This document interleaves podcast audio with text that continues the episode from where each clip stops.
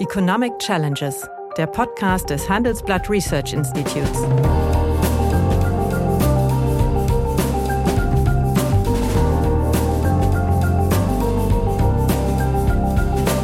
Bert Röhrup, der Chefökonom des Handelsblatts, diskutiert mit Michael Hüter, dem Direktor des Instituts der deutschen Wirtschaft, wöchentlich aktuelle wirtschaftliche Herausforderungen für Deutschland wie für die Weltwirtschaft die unter dem etwas meines Erachtens schwurbeligen Schlagwort transformatorische Angebotspolitik stehen. Dass wir hier immer wieder etwas vorgeführt bekommen, als würde da was ganz Neues entdeckt und müsste jetzt nochmal geändert werden. Also Ersatz damals von Öl durch Kohle. Jetzt ersetzen ja. wir Gas ja. durch Kohle. Gleich, dann die Feststellung, einsparen ist auch gut, aber in der Chemie wird es schwierig. Genau die gleiche Debatte.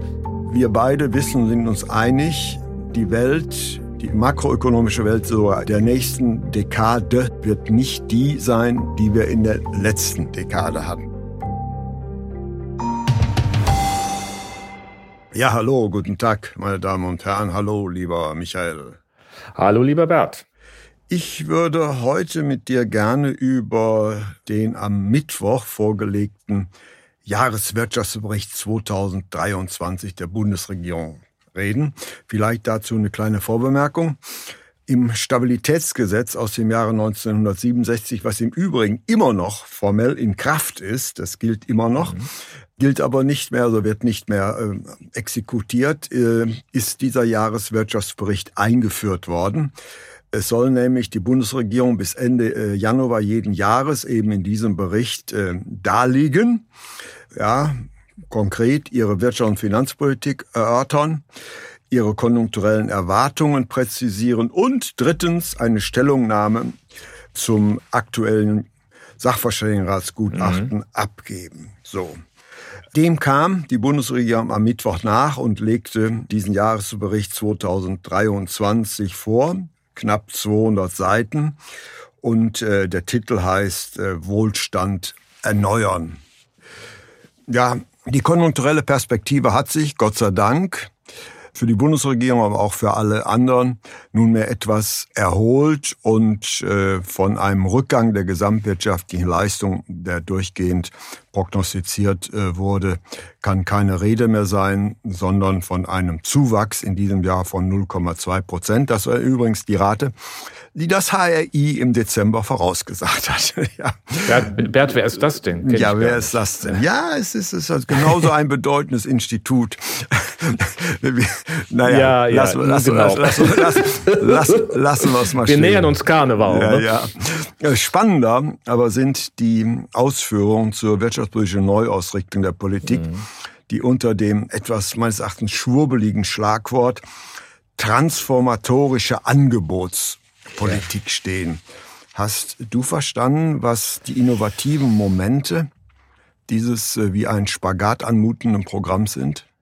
Also ich würde es mal positiv wenden. Bert, ich bin ja immer sehr erstmal zuwendend geneigt, ja. das ernst zu nehmen, was mir da vorgelegt wird dann ist es schon so, dass natürlich das, was jetzt geleistet werden muss, also Umbau der Produktion ja. hin zur CO2-neutralen Wirtschaftsweise, etwas ist, was auf der Angebotsseite der Volkswirtschaft mhm. stattfinden muss. Natürlich ja. kann man ergänzend, die Nachfrage wird durch Preissignale steuernd eingreifen, weil die CO2-Preise dazu führen, dass Nachfrage sich dahin ja. verschiebt, wo der CO2-Impact geringer ist. Aber natürlich ist es ein Umbau der Volkswirtschaft und das muss auf der Angebotsseite durch entsprechende Rahmenbedingungen gemacht werden. Also von daher würde ich erstmal sagen, Pass. ist ja der Grundansatz richtig. Und mhm. Bert, wir haben ja auch oft genug erlebt, dass gerade SPD grün geführte Bundesregierung dann doch mal Nachfragepolitik leichter nach vorne stellen. Die Zeiten sind auch vorbei. Also man hat schon im Grundansatz die richtige Perspektive damit. Naja, aber praktiziert wurde eine Nachfragepolitik, wenn ich an die ganzen Stützungsprogramme. Mhm. Ja, klar. Das war Nachfragepolitik pur. Es war Krisenpolitik, aber ja. klar, ich stimme zu, ja. es ist ja auch die Schuldenbremse ausgesetzt ja. worden und wir haben gewaltige Kreditaufnahme erlebt. Das war einmal pandemiebedingt, jetzt im vergangenen Jahr durch den Krieg. Aber das ist ja auch richtig. Ja. Meine Volkswirtschaft muss ja auch äh, erwarten können, dass die prinzipiell möglichen wirtschaftspolitischen Instrumente auch mhm. genutzt werden. Und dass das Stabilitäts- und Wachstumsgesetz ja. erwähnt, das liefert ja im Kern den mhm. Rahmen dafür, das zu tun. Also insofern ja. Aber was mich so ein bisschen irritiert hat, die Überschrift. Also es sind ja Wohlstand erneuern. Dann gibt es ja drei Kapitel. Das ist Wohlstand mhm. erneuern, Wohlstand ermöglichen und bewahren. Warum die dann jetzt das erneuern? Klar, sie wollen da was neu machen. Das wird in den Mittelpunkt gerückt. Aber man fragt sich ja erst nochmal, können wir wirklich alles transformieren? Also sozusagen die Ausgangssituation für diese Perspektive etwas zu erneuern, muss ja erstmal in dem Bewahren und in dem Ermöglichen liegen. Also ich hätte da vielleicht die Reihenfolge gedreht. Mhm. Aber ja, es ist, es ist viel, es ist wortreich, um es mal so zu sagen, der Jahreswirtschaftsbericht. So kann man es sagen. Aber ich glaube, man hat sich eigentlich um eine Kernfrage etwas mhm. rumgedrückt. Also man beschreibt, dass die Globalisierung nicht mehr sich so fortsetzen wird, wie wir sie in der Vergangenheit hatten. Mhm. Das ist alles äh, beschrieben, aber es wird dann nicht konkret gesagt, wie wir denn dann mit unserem, ich sag's mal, das wirst du nicht gerne hören, aber ich sag's trotzdem, überdimensionierten Industriesektor umgehen wollen. Nämlich, es wird ja auch in diesem Bericht wirklich beschrieben, dass die 1990 äh, einsetzende vierte Globalisierungswelle mhm. also mhm. ausgelaufen ist. Aber auf genau auf dieser Globalisierungswelle mhm. hat unser Geschäftsmodell mit dem sehr, sehr großen Industriesektor basiert. Und da habe ich keine richtige Antwort gefunden, wie denn ja dieser Rückbau des mhm. industriellen Sektors, also was bislang der Herzmuskel der deutschen Wirtschaft war, geschehen soll. Um diese Frage hat man sich ein bisschen rumgedrückt, hatte ich ja. den Eindruck. Ja, stimmt dir zu, aber ich muss zunächst einmal die unsere Hörer darauf hinweisen, dass mit dem überdimensioniert beim Industriesektor, das vergessen Sie mal. Ne? Das ist eine, äh, eine, eine besonders gerne von Bert vorgetragene Zuspitzung. Wir haben einen großen Industriesektor, das ja. ist Ausdruck von Spezialisierungsvorteilen, von, von Fahrtabhängigkeiten. Von allen großen Volkswirtschaften den größten. Genau. Und das ist ja auch nicht schlecht, sondern es ist einfach Ausdruck einer historisch gegebenen Situation, ja, ist ja nicht gesteuert worden. Aber deine Frage, ja, das zieht sich allerdings an vielen Stellen durch. Du hast es jetzt bezogen auf die Globalisierungssorgen, die man ja. haben kann. Man hat auch eine richtige Beschreibung des schrumpfenden Erwerbspersonenpotenzials ja. durch die Alterung drin. Und dann guckst du so ein bisschen, wo sind denn jetzt die Antworten? Ja. Naja, Produktivität soll steigen und irgendwie so ein bisschen durch die Brust ins Auge kommt dann noch der Hinweis, dass man dann auch noch die Arbeitszeit, aber da wird so ein bisschen auf Teilzeit Teilzeit hingewiesen, man könnte die, noch mehr ja. Äh, Frauen in äh, Vollzeit bringen, aber die Tatsache, dass wir insgesamt mehr tun müssen, wird nicht wirklich ja. angedeutet. Das dritte Punkt ist, äh, Wettbewerbsfähigkeit wird angesprochen. Eigentlich ist unser Steuersystem nicht wettbewerbsfähig. Auch das haben wir schon diskutiert. Ja. Steht hier auch drin. Wir haben eine zu hohe Belastung des Faktors Arbeit. Wir sind mit den Gesamtbelastungen im oberen Mittelfeld, steht alles drin.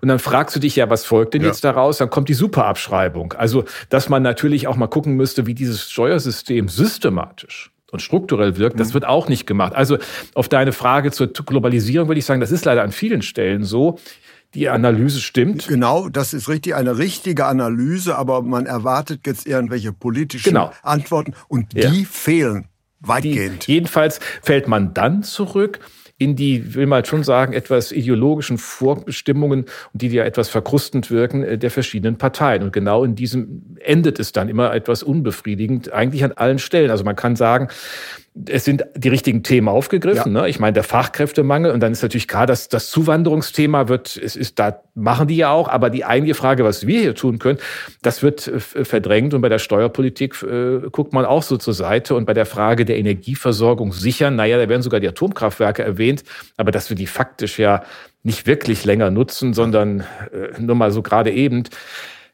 ist auch vielleicht der Sachlage nicht ganz angemessen, denn das, was ja raus, was ja folgt aus der Beschreibung mhm. beispielsweise des Risikos einer Gasmangel oder einer, mhm. einer Energiekrise, ist ja, dass ich Flexibilität schaffen muss. Ob ich das will oder nicht, ich muss kurzfristig Flexibilität schaffen. Und das, äh, da, also da meine ich, hätte man auch mehr liefern können, zumal die Politik selbst manchmal in den Debatten durchaus weiter ist. Ja, also die Analyse, die hat mich positiv überrascht. Mhm. Die ist relativ mhm. sauber und ambitioniert.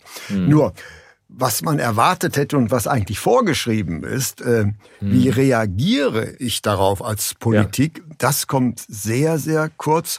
Und eine Auseinandersetzung, eine kritische mit dem Sachverständigenrat habe ich eigentlich auch nicht gefunden. Ja, diese Auseinandersetzung mit dem Sachverständigenrat, Bert, das äh, kennen wir beide ja aus hm. den Zeiten, du als Vorsitzender, ich davor als Generalsekretär, war ja immer aus der Sicht des Rates auch enttäuschend. Äh, mhm. Früher hat es ja eine Gliederung des Jahreswirtschaftsberichts Wirtschaftsberichts gegeben, der explizit einen Text beinhaltete, der diese Stellungnahme darstellte, wo man also in einem Gesamttext ja. auf die wesentlichen wirtschaftspolitischen Aussagen des Sachverständigen, das fehlt hier. Und dann hat er aber schon, das muss man auch sagen, es ist schon in den 90er Jahren gewesen, äh, mal das damals das Bundeswirtschaftsministerium gesagt, ja, wir integrieren unsere Stellungnahmen so in einzelnen Bewertungen, wo es passt. Mhm. Und das ist natürlich eine sehr geschickte Strategie, das Ganze zu verdunsten, also im Grunde nicht erkenntlich zu machen. Jetzt hat man hier ähm, so ein paar gelb unterlegte, in dem ersten Druck Kästen gemacht, wo man dann auf die Äußerung des Sachverständigenrates eingeht ähm, ich fand das ja ganz, ich weiß nicht, ob du die, wie, wie du das empfunden hast, aber die Stellungnahme zu diesen steuerpolitischen Ideen des Sachverständigenrates, also einer temporären Erhöhung des Spitzensteuersatzes und einer zeitlich streng befristeten Soli als Alternative ja. dazu. Ja, ich meine, da, da hätte man natürlich lange was zu schreiben können. Da hätte man aber sagen können, was meinen die eigentlich? Ähm, und wieso sollen wir jetzt Abbau der kalten Progression verschieben, wo wir es schon beschlossen haben? Wie soll das gehen? Also da hätte man ja mal sagen können, hm, was meinen denn die Politikberater, die hier auf gesetzlichem Auftrag autonom und unabhängig sind, wenn sie solche Sätze schreiben? Hm. Das ist ja in dem Jahresgutachten, sind das ja ganz kurze Textpassagen. Ich hm. habe noch mal reingeschaut, gestern war ein bisschen noch mal im Nachhinein das zweite Mal entsetzt, wenn man solche naja, doch sehr. Also sind fundamentale und kräftige Aussagen, da muss man eine saubere so. Analyse hinterlegen und so. die fehlt.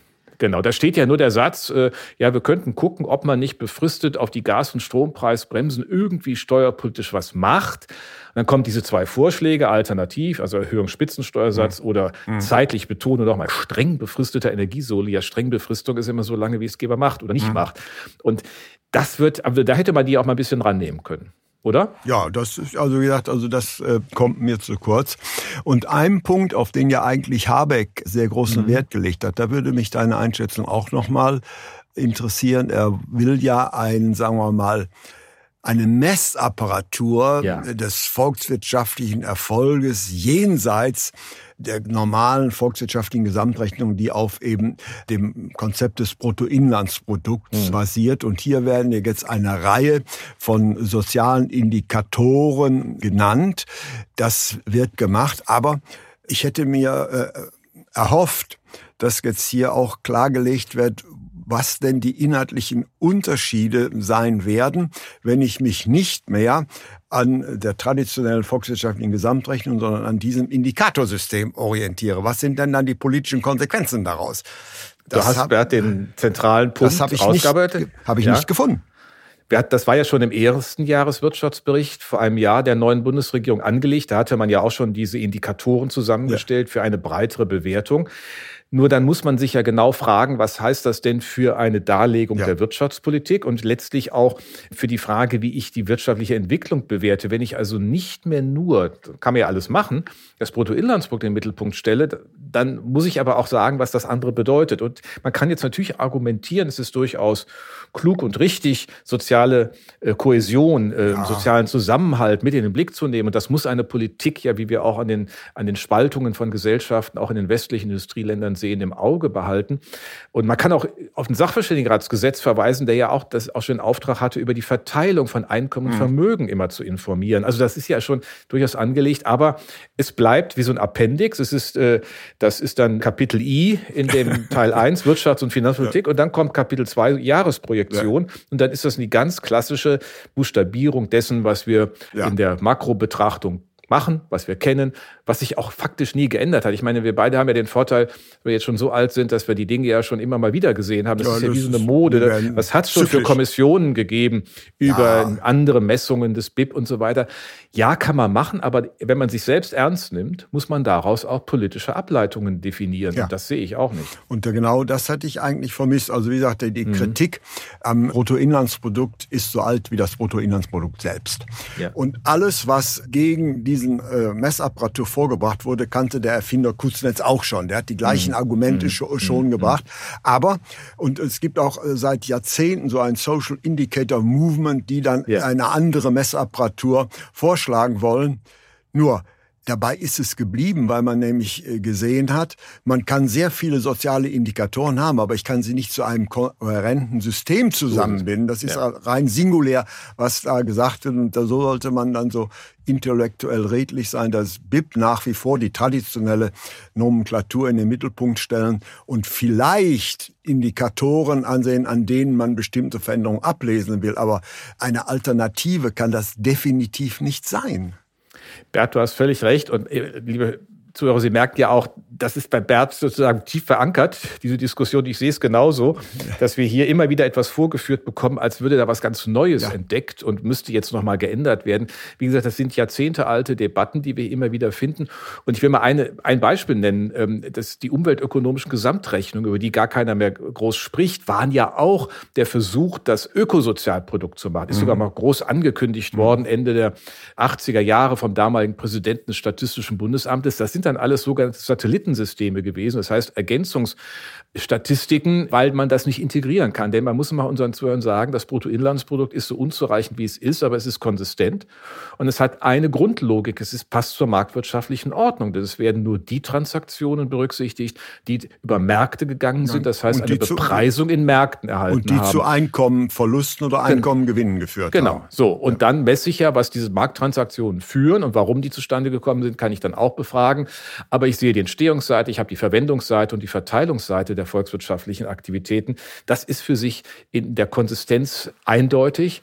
Das kann ich halt nicht aufbohren. Und das ist eigentlich jetzt eine so lange Debatte, dass man das eigentlich so ein bisschen als Indikatorenfolklore auch äh, bewerten kann, was wir hier gesehen haben. Schöner Begriff, werde ich mir merken. du, ich habe noch mal ein bisschen, ich habe ein Schmankerl heute dabei, wenn ich das darf. Ja, schieß los. Ich habe mal das Sondergutachten des Sachverständigenrates vom 17. Dezember 1973 rausgeholt. Ich empfehle das unseren Hörern mal zur Lektüre. Es ist nicht allzu lang. Es War hat damals Rat zehn Jahre alt. Genau, und es hat damals Willy Brandt beauftragt bei der Übergabe des Jahresgutachtens, als nämlich die Ölkrise gerade mhm. da war, der, der Oktoberkrieg 73, und der Sachverständige hat gesagt, ja, das haben wir in den Daten noch nicht berücksichtigen können. Und dann haben die bis Dezember ein Sondergutachten gemacht, worauf ich nur hinweisen wollte. Und das ist wirklich spannend. Wenn du die Empfehlungen oder die Ideen, sagen wir mal, des Rates liest, was man jetzt tun sollte, sind das exakt die gleichen Themen, die wir derzeit auch diskutiert haben. Also Ersatz damals von Öl, durch Kohle. Jetzt ersetzen ja. wir Gas ja. durch Kohle. Gleich, dann die Feststellung, einsparen ist auch gut, aber in der Chemie wird es schwierig. Genau die gleiche Debatte. Es hat Verteilungsfolgen, weil einige große Gewinne ja. machen, die sollte man möglicherweise abschöpfen. Also schon 73 ist diese Abschöpfungsdebatte. Jahre her, Jahre her. Und man müsste eine Grundversorgung für die Bürgerinnen und Bürger möglicherweise über so eine staatliche Agentur, wenn es anders mhm. nicht geht, von Benzin sicherstellen, zu einem angemessenen mhm. Preis. Das ist nichts anderes als die Idee der Gaspreis- oder Strompreisbremse, die wir jetzt ja auch für eine Art Grundversorgung für 80 Prozent oder was auch mhm. immer 70 Prozent des Vorjahresverbrauchs haben. Und dann steht als letzter Satz drin, es sei besorgniserregend, dass es ja. in dieser Krise keine europäische Zusammenarbeit gäbe. Also äh, es ist doch wirklich erstaunlich, dass über 50 Jahre der Fortschritt wirklich ein, eine, eine, eine, ein, Minimaus ist. Eine, eine, Schnecke ist. Also ich würde aber noch mal ein, ein äh, mich wirklich berührendes Thema an, ansprechen. Wir beide wissen, sind uns einig, die Welt, die makroökonomische Welt, sogar jenseits des Ukraine-Konfliktes, der nächsten Dekade, sagen wir mal, oder Dekaden, wird nicht die sein, die ja. wir in der letzten Dekade hatten. Ja, wir haben bestimmte Verwerfungen, die mhm. irreversibel sind. Was mich jetzt interessiert hätte in diesem Jahreswirtschaftsbericht, das habe ich etwas vermisst. Das heißt, wir haben in diesem Jahr ein Mikrowachstum von mhm. äh, bescheidenen 0,2 Prozent. Also ist in Ordnung, kann auch 0,4 sein, ist auch belanglos, ja. Aber mhm. im nächsten Jahr soll es dann wieder fast auf das alte Trendwachstum fahren. Und wir haben natürlich das Problem des Ukraine-Konflikts. Deswegen sind natürlich alle längerfristigen Prognosen vorbehaltlich, dass da äh, nichts Wesentliches passiert. Also dass es keine äh, extra, eine weitere Ausdehnung des Konfliktes gibt. Also es ist relativ mhm. schwierig. Aber ich hätte mir eigentlich gewünscht, gerade von einem Wirtschaftsminister, der, sagen wir mal, äh, sich als, als Grüner bekennt, können wir wirklich auf das alte Trendwachstum mhm. zurückkehren, wo wir wissen, dass unser industrieller Sektor überdehnt ist. Ja, das mit dem überdehnt lassen wir mal ja, wieder mal, im aber, Raum aber, stehen. Aber, aber, der Punkt ist, wo kommt die Transformation richtig, hin? Ja. Und dann ist es aber wieder in der Systematik, Bert, des Jahreswirtschaftsberichts genau das Gleiche. Man kann sagen, dass diese Beschreibung, wir haben anfangs darüber diskutiert, einer ja. transformativen Angebotspolitik den richtigen Einstieg wählt. Ja, aber, aber es wird hinten raus, exakt, es wird nicht hinten raus dekliniert, was das eigentlich im Zusammenspiel mit der demografischen Alterung, mit der Deglobalisierung und der digitalen Transformation bedeutet, um diese vier Trends dann als den Rahmen ja.